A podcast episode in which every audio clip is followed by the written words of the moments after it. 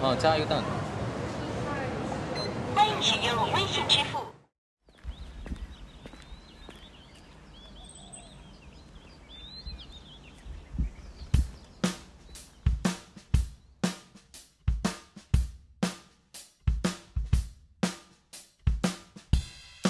吃饭就像游戏里的存档点，它总是在固定的时间发生，前后间隔不会太短，还充斥着饱满的数据。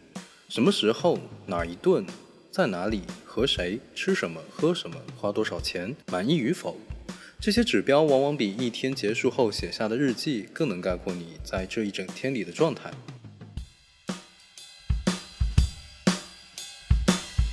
今天要在这吃。嗯，拿个粉丝。好了。大家好，我是拐子郎，这里是入侵耳朵。拿份西红柿鸡蛋。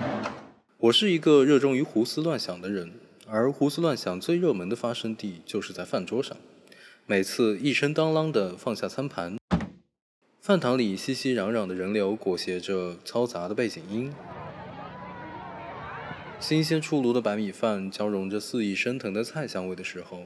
不切实际的想法在我的脑海里横飞，仿佛能让我暂时脱离眼前的一席座位。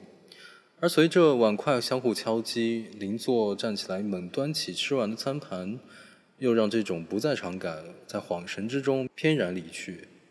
于是我扒拉着饭菜，任由有一搭没一搭听着的播客从没戴好的耳机里露出音来。在我的校园日常里，这几乎是每天都会发生的事情。多少钱？从去年十月开始，我用 Notion 记录下了自己的每一顿饭。在北京师范大学珠海分校生活的二百一十天里，除去寒假的四十天外，余下的一百七十天，我总共吃了四百三十六顿饭，包括校内三百六十二顿，校外七十四顿。其中在校内的伙食花费均价包含饮品在二十元上下。最常吃的食堂吃了八十次，也有不少店面只吃了一次。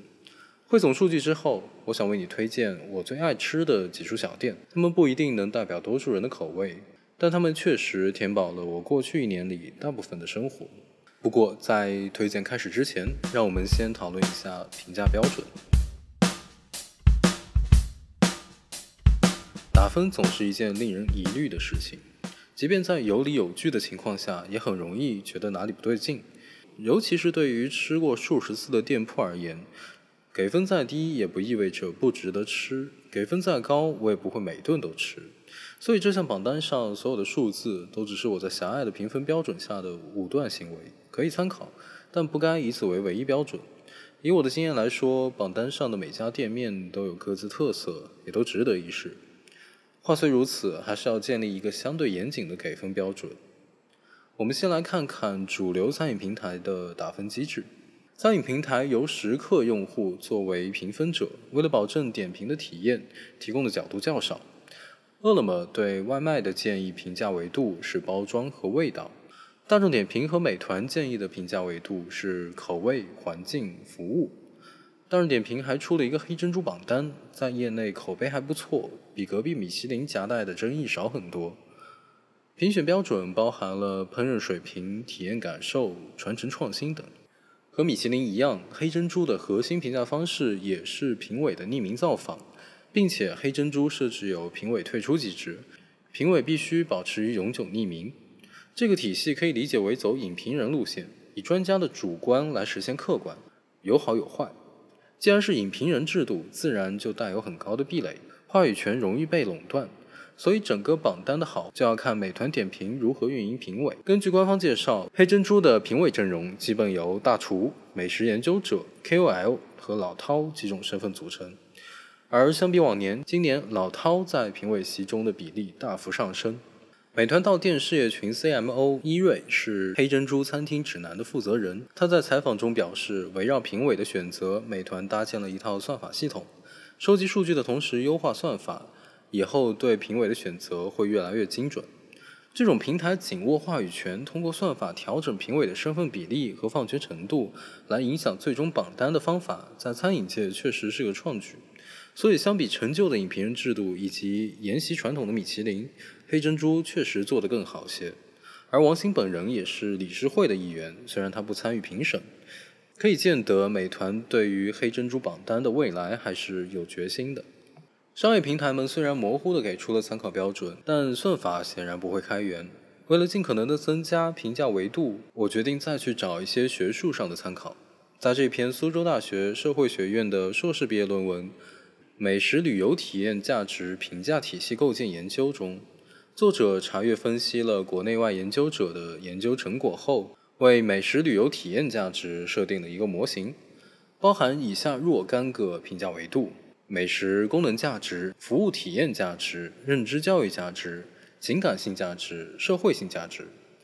每一个维度内又归纳出更细分的指标，比如美食功能价值下是美食的口味、分量、价格、外观、花式、品质、特色、安全。服务体验价值下是就餐速度、用餐环境、服务态度、服务水平、服务特色、配套的旅游设施、信息化体验、投诉机制。认知教育价值下是美食品牌认知、文化认知、目的地文化感知、教育意义。情感性价值下是新鲜感、兴奋感、愉悦感、满足感、逃避现实和依恋感。社会性价值下是聊天交友、社会认同、美食纪念品。不过，这些维度针对的侧重点在日常美食中可能并不适用。黑珍珠动不动上千的人均，显然不是作为充饥的存在。美食旅游也和一日三餐相去甚远。当你赶着时间上课，要快速补充能量的时候，和出游的早晨醒来美美的吃一顿早茶的状态自然完全不同。一两个人吃，一群人吃，和平时吃、旅游吃，期待的东西和获得的体验也并不一致。所以在同样的五分制下，怎么做出区分呢？我们可以试着使用下四象限法则。四象限法则本来是时间管理的方法，也常被人用来做企业或市场方面的管理方法。主要目的是用来区分可能产生的需求或场景。我第一次知道四象限法则，还是在《乔布斯传》这本书里。乔布斯在回到苹果之后，发现苹果庞杂的生产线。他决定做一些精简，所以他把相关的人员叫到了房间里，在白板上画了两条线，一端写着台式，一端写着便携。另外一条线上的一端写着专业级，一端写着消费级。回到用于美食评价的四象限法则上，我们在横线的两端写上个人和聚会，再在竖线的两端写上日常和旅行，就依次得到了个人日常。聚会日常、个人旅行和聚会旅行四个象限，依次对应了一人食、聚餐、个人或商务或情侣餐、团建四种场景。在每种场景下评分的权重不同，可以想象，个人日常会更重视食品安全、性价比、上菜速度等，而个人旅行状态下会更重视本地特色、满足感等。聚会的日常会注重聊天交流、服务环境、口味品类等。带着对这四类场景的预判，在参考了我自己的账单数据，以及和一些朋友的讨论后，我将评分标准筛减到色香味、体验、性价比三大指标上。色香味包含了口味、花式、特色；体验包含了安全、服务、上菜速度、环境、周边；性价比包含了价格和分量。好，那接下来首先是校园美食的推荐。再次强调，他们依然不够严谨，就算严谨了，也未必符合你的口味。所以，尽管有分数的高低，以下的排名并无先后顺序。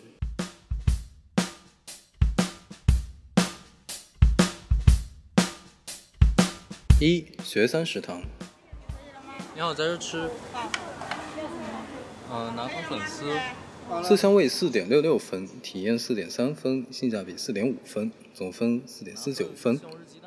既然是在学校，那当然要提到食堂了。学三食堂是这段时间以来我最常吃的地方，分量很足，味道也不错，有许多品类可以选择。从一楼烧腊的烧鸭双拼，大众自选的土豆片，到二楼东北菜的锅包肉、烤肉饭的煎牛排，再到临湖一边的关东煮。学三食堂一直是拿不定主意吃什么的日子里不会出错的选择。食堂边上就是学校的丽泽湖，我常在饭后去湖边的长椅上吹吹风，边听播客边看黄色和红色的睡莲，有时还有鸭子戏水。树影横斜，水清浅，舒适悠闲。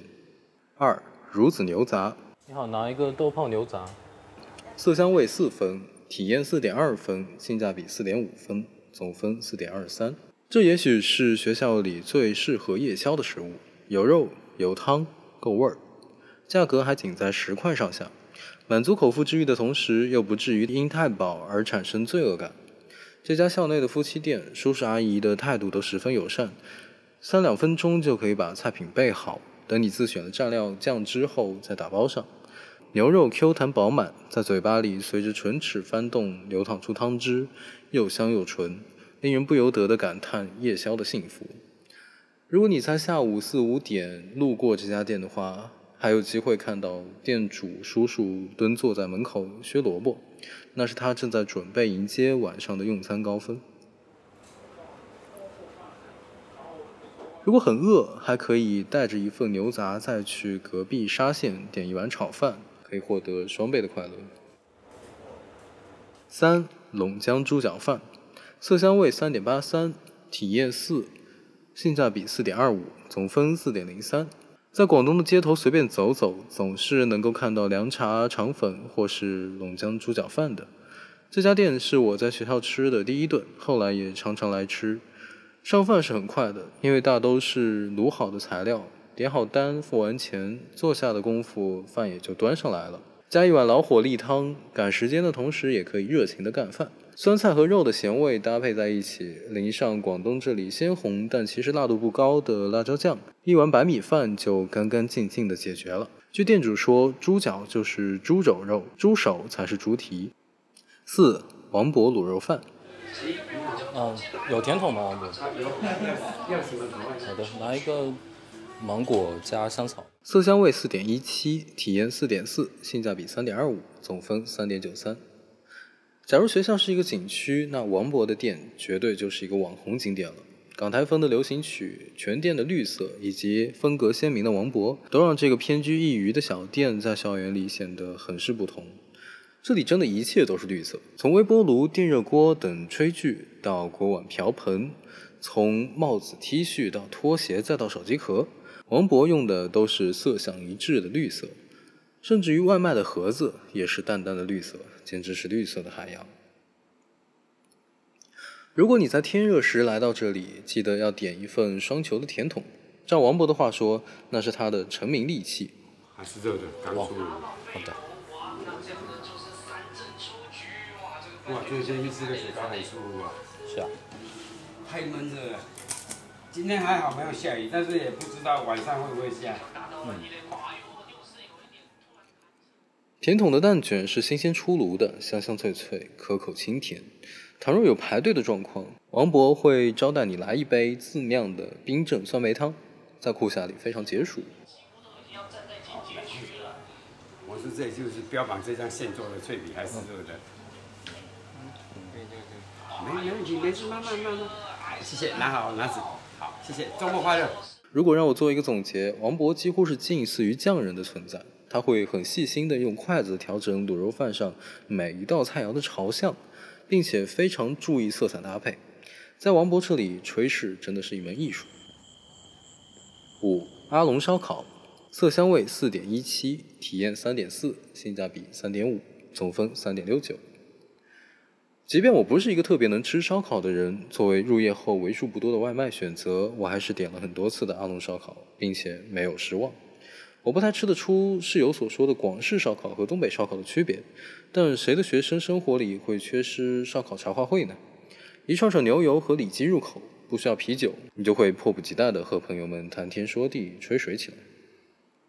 六云浮肠粉，色香味四分，体验三点七，性价比四分，总分三点九。大份的南昌拌粉加木耳肉丁加虎皮蛋，十三块五。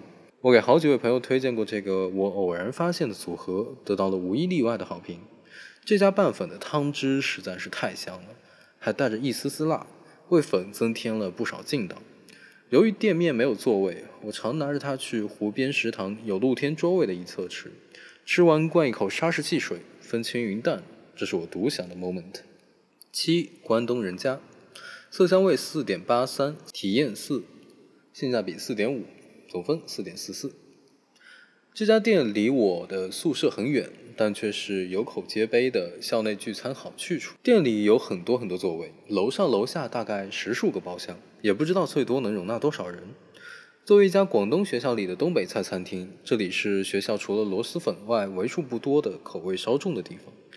对我来说，香酥掌中宝是必点菜，上了桌很快就会光盘。无论是价格还是味道、环境、上菜速度，都能满足理想的状态。虽然路远，但也值得前往。八满意糖水，色香味四点五，体验三点七，性价比四，总分四点零七。既然在广东生活，有事没事吃个茶儿总是需要的。宿舍里每个人的桌子上总有一角放着茶包茶叶。不过相比起我这依葫芦画瓢的自己冲泡，还是奶茶店做的更香。满意糖水是个地道珠海品牌，根植在大学城内，性价比高，味道也很好，一度是我最喜欢喝的奶茶店。夏天的饭后猛嘬一大口芒果芦荟桃胶，实在是种享受。店里还提供水果捞业务，酸奶加水果加坚果，有时我会买了作为轻食的晚餐吃。以上就是校园内美食的推荐。不过，既然来了珠三角，只逛学校不吃一遍四周，怎么说得过去呢？接下来再给大家推荐几个我在周边旅游时吃到的美食，评分标准依然沿用，但侧重点和校内的有所不同。首先是珠海的部分，品福明信顺德双皮奶，色香味四点六七，体验三点七，性价比三点七五，总分四点零四。吃过口感相当醇厚的双皮奶后，我已经不太愿意称其他地方的双皮奶为双皮奶了。品福明信这家在珠海应该也是老店了，口味和我在顺德吃的并无二致，鸡翅、鸡尖等也都值得一试。双皮奶可以加冰淇淋，还可以窝蛋，实在是只吃过加红豆沙的双皮奶的我没有料到的菜式。前几年很流行的蛋黄流心月饼。我觉得和同样流行的双皮奶放在一起，应该是嗯不太能比吧。景盛港二茶餐厅，色香味五分，体验四点一，性价比四，总分四点三七。吉大那边的一家不大的茶餐厅，我是带着果腹的心态，不带预期的进去的，结果口味、服务、分量、环境都远比想象的好。前台的女生非常认真的在服务，给人感觉仿佛是进了一家日式居酒屋。纸巾都整齐的用置物纸巾盒挂在墙上，餐具和摆盘恰到好处，不粗糙也不过分精致。路过的外卖小哥也会来这里吃。我点了一份叉欧酱爆炒猪颈肉，没想到酱汁异乎寻常的好吃。去的时候较晚，老火力汤没了，换了碗颇大的西红柿蛋汤，很够味，让长期吃食堂的我感叹了下。一份三十块的套餐吃的颗粒不剩，非常饱足。如果有机会，我还想再去试试。以下是中山部分，包包店风味煲仔饭餐厅石岐店，色香味四点八三，体验三点五，性价比四点五，总分四点二八。珠海离中山很近，我偶尔会去这里玩。乳鸽是中山必吃的菜肴，而这家店在许多榜单上都广受好评，有不少老饕专程前来打卡。乳鸽的口感和火候都把握得不错，滑蛋很嫩，煲仔饭焦化合理。这家店的顾客依然以常客为主，所以性价比还很不错。本地人也会来这里解决饭食，并不像网红餐厅那样。以下是顺德部分，黄石奶糖水店，色香味五分，体验三点二，性价比四分，总分四点零七。口味相当惊艳的糖水店，位于顺德城村。我是从广州南站下车后打车前往，相对来说不是很好抵达，附近也没有什么可逛的。然而即便如此也值得一去。进店是下午工作时间，店里居然已经有七成的上座率，菜单丰富，甜食爱好者的天堂。酸辣掌中宝和鸡尖味道超正，杨枝甘露很大一碗，还可以加冰淇淋。百搭粥神，色香味四点八三，体验三，性价比四。总分三点九五。一家居民区的小店，四处无处可逛，打车前来，打车离去。很难想象居民区的店可以火爆到早餐需要排队，但是这家是真的如此。我从等位到吃上花了大概有四十分钟，令人震惊。点了鱼片、排骨、猪肝肉丸，加上用来泡的油条，味道是很嫩滑的，也真的接地气。可以看出来往的都是熟客。我之前在广东不太吃粥，因为我对粥的理解基本上和我以前的生活经验相通，都是固化的。但是吃了这家店以后，我发现广东在粥这件食材上的发掘是要比其他地方更深入的。如果你有兴趣体验一下的话，也可以去试一下这家。以下是佛山部分，奇景煮肚鸡，色香味四点一七，体验三点三，性价比四点五，总分三点九九。鸡和汤都很赞的街边猪肚鸡，我对猪肚鸡一直有执念，因为它听起来很好吃，但又一直没找到好吃的店。这家算是我对猪肚鸡这道菜式的最后一搏了，在美食博主的推荐里看到，暗自决定，如果这家还是不好吃，以后就不再尝试猪肚鸡了。但事实证明，味道还是不错的。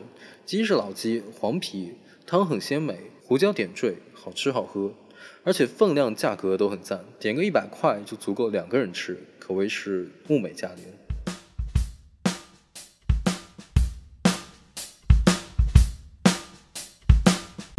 除了广东地区，我还想在这个节目里顺便推荐一下我早前在无锡居住的时候发现的一些美食。疫情期间，我在无锡待了一年，每天撸撸猫，自己买菜做饭，道理上也是舒适的，奈何厨艺不佳。在疫情早期，确实憋屈了几个月。后来终于放开了，就可以出门觅食了。我才发现这几家店居然如此的好吃。一老洋房，色香味五分，体验四分，性价比四点五分，总分四点五分。老洋房可以说是我吃过最好吃的私房菜了。一碗红烧肉大而清甜，慢炖了数个小时，出炉时撒上葱花，肥肉入口即化，全然不腻。松手鱼作为硬菜上菜并不慢，展现出了后厨不食酒店的水平。麻婆豆腐一盘不到十块钱，性价比超高。时令蔬菜每天不同，我偏爱蚕豆，因为这也是无锡的特色。鸭血小馄饨满满一大盆，店不是网红店，坐满的是附近的居民。服务阿姨没有超出常规的客气。如果有朋友需要招待，这家店绝对会是我的第一选择。看过很多网红店宣传的肥而不腻的红烧肉，却总是吃不下几口，胃里就难受。而这家店的红烧肉，我却可以光盘，每每想到就有些口齿生津。二西桥手做馄饨，色香味五，体验四点一，性价比四点二五，总分四点四五。店名和菜式一样淳朴，手做馄饨，清汤红汤两种选项。再就是数量之分，不再有多余的选择。这家店在馄饨上真的做到了极致，几十年如一日，宛如匠人。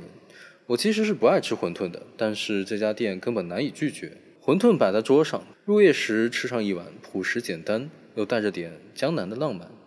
门外霓虹灯绿，车流涌过，外卖小哥骑着电瓶来来往往。大城小店之间，很难说是谁成就了谁。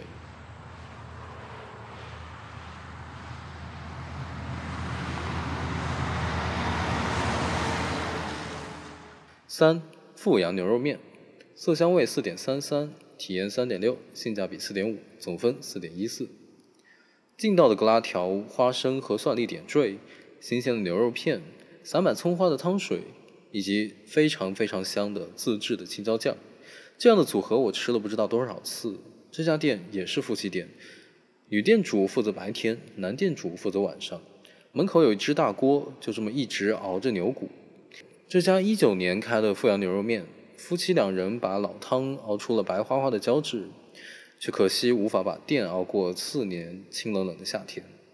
碳水和热气的滚烫组合，不知道如今延续到了哪里。在过去的一年，我们告别了很多，也改变了很多生活习惯。现在又到了毕业季，我就要收拾行李，搬去另外的居所，人生进入新的阶段，有关自我的构建也更上一个台阶。曾经熟悉到寻常的事物，也因为要离开而醒目起来。当行李箱的滚轮咕噜咕噜奔跑在路上的时候，我暗自想着：这里不再与我有关了吗？过往的事物和经历在告别以后就不再存在了吗？没有回答。这周的珠海很美，这周的珠海很美，到处都是低垂的云，云朵之下，建筑沉默着，树和灌木沉默着。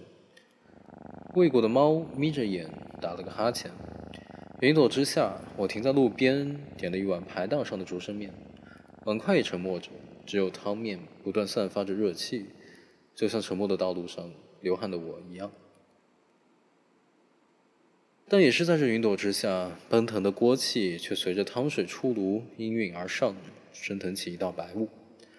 这里的美食曾无数次喂饱过我，构筑过我的物理和精神。如今这白雾又上升盘旋，裹挟着我生命中的活力和欲望，逐渐融入于云朵，构成世界上更广阔的一部分。当风把云向远处吹去，我便和它一道走在了路上。